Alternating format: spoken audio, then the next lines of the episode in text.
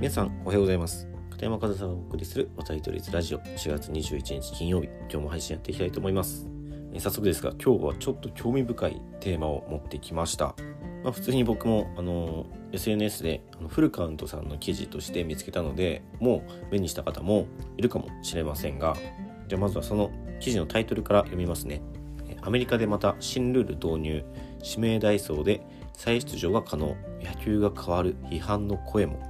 というタイトルの記事なんですけど、まあ、少し、えー、本文読み進めていくと、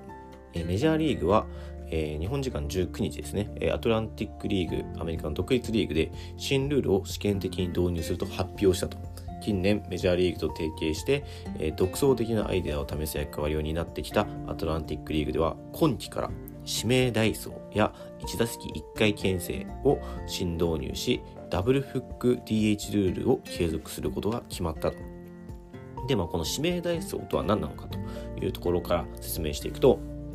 スタメン出場していない選手を1人リストアップし、自由にダイソーを起用することができる制度のことで、何度でもダイソーを出すことが可能となる。そのため、俊足が持ち味の選手や高い盗塁技術を持つ選手を起用すれば得点のチャンスが高まるということになる。新ルール導入で走塁へ専門性を高める選手が出てくる可能性も十分にあると。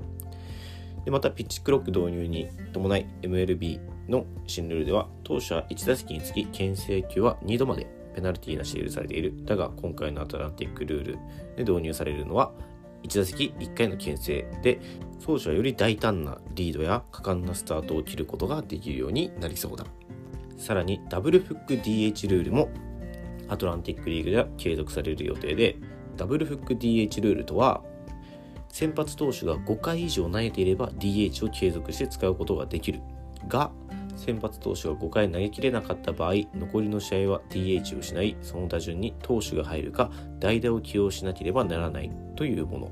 でこの新ルール導入にファンは非難の声を上げていると。アメリカメディアトーキンベースボールでは指名ダイソーの導入を報じると誰も望んでいない。本当に悪いアイデアだ。野球を変えるのはやめてくれなど従来のルールを尊重する声が多く見られた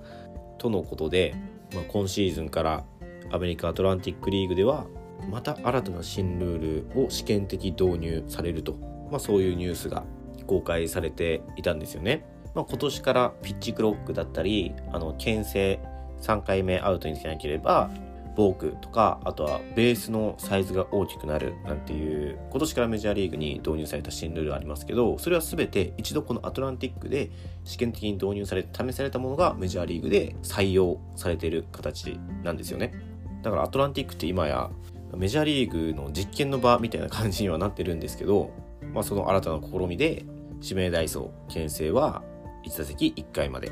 でダブルフック DH ルールは去年からかな。もうアトランティックリーグでは導入されていて、今年も導入、まだ、なんですかね、その検証結果が不十分なんですかね、もう1年やってみるということみたいですね。で、どうですかね、率直な今聞いた感想。僕はちょっと指名代走はやりすぎじゃないかなっていうふうに思うんですけどね。さすがにあのリエントリーという1回ベンチに下がった選手がもう一回出ていいっていうそもそもそのルールがない野球にいきなり指名代走で何度でも自由に出場することができるルールを持ってくるっていうのは結構野球の根本的な概念から覆してくるので、まあ、それはちょっとやりすぎじゃないかなというふうには思うしもしこのルールが導入された場合選手としての評価だったり価値みたいなものも大きく変わってくるなというふうに思うんですよね。でもこの指名代走に、まあ、大きく影響されるのは足の速い選手だと思うんですけど僕前結構前なので覚えてる方もしかしたらいないかもしれないですけど足の速い選手はその他が同じレベルの選手と比べた時にレギュラーになりにくいっていう話をしたんですよね。まあ、その理由っていうのは足が速いからここぞという時にダイソーに使いたい。その足が速いということが一番活かされるのはそのベース上にいる時だから無条件でベース上に立つことができるダイソーというのが一番その選手の能力が生きる形でスタメンで出場した場合そのチャンスは3回4回あったとしても塁に出ない可能性も出てくる。だったらその走力以外にもう一つ武器がないと総力だけだったらダイソーに使った方が得点力としてすごく計算ができる使い方ができるからそのスタメンで出すよりも足走力以外同じだったら走力がない方をスタメンに出して走力がある方をダイソー要員という形で取っとくっていう起用法の方が、まあ、いいという考え方もできるという話をしたんですよね過去。でその考え方で言うと指名ダイソーというものが導入された場合その足の速い選手のスタメンでの出場機会というのがもう本当になくなるんじゃないですかね。まあ、今一番皆さんも想像しやすいのは、侍ジャパンでも、まあ、ダイソー要員として走塁のスペシャリストとして、まあ、今日本で一番ベースランニングの能力が高いと思われる周東選手をもうスタメンで使う必要がなくなりますよね。誰かが塁に出たらもう常に周東選手をダイソーに指名ダイソーを送って毎回周東選手が塁上にいるっていうことができるようになるんですよね。だからもう周東選手の仕事はベースランニングだけになってくるんですよ。もうバットも握らなくていいし守備練習もしなくてよくなると思うんですよね。でそれをその選手自身周東選手自身が望むかっていうことも一つ問題だと思いますし多分望まないんじゃないかなって思います。野球選手である以上そのベースランニングも野球の中の一つでそこが自分の能力を発揮できる自分の得意としたステージだと思うんですけどそこだけで勝負したいかと言われたら多分そうじゃないと思うんですよ。特に走塁は。例えば指名打者ですね。DH とかはもうバッティングだけでこのプロの世界を生きていくみたいな選手というのはいますけどあとはピッチャーなんて特にそうですよね。もうピッチングでその世界を野球の世界を生きていく。で、まあ、守備も守備職人という肩書きを得てそれを武器にプロの世界でやっていくみたいなことっていうのは、まあ、これまでもあったんですけど果たしてその走塁ベースランニングがそこに値するかと言われたらちょっとそれはどうなのかなと。もちろんその監督采配する側からしたらめちゃくちゃいいルールですよ。だって足が速い選手がね3人いたらも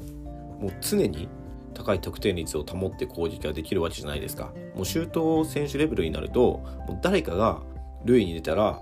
2投3投ってもうツーベーススリーベースくらいの価値がありますよね。その周東選手のワンヒットだったり周東選手のフォアボールがツーベースの価値があるみたいなのはもうすでに言われてますけどそれは周東選手だけじゃなくなるんですよ。それはちょっと野球のね根本的な部分を変えかねないなっていうふうにも思いますしもうこれだけルールが変わってくるともうすでにね変わってる部分もあると思うんですけどもう過去との記録の比較なんていうのできないですよね、まあ、必ずしもその過去の記録と比較する必要があるかと言われたら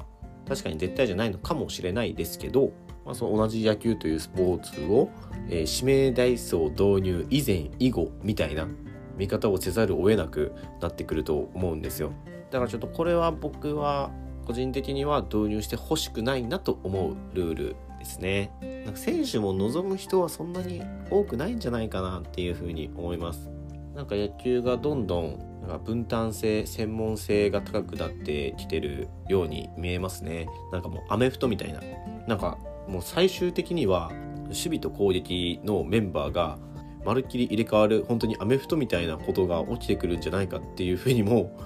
思っちゃいますよね。こういうルールとかがちょっと導入されだすと。でもそうなってくると本当に全く違うスポーツになってくると思いますし、まあ、まだあくまで試験的導入ということでそのアトランティックリーグで試されたものが必ずしもメジャーリーグに来るわけではないんですよね。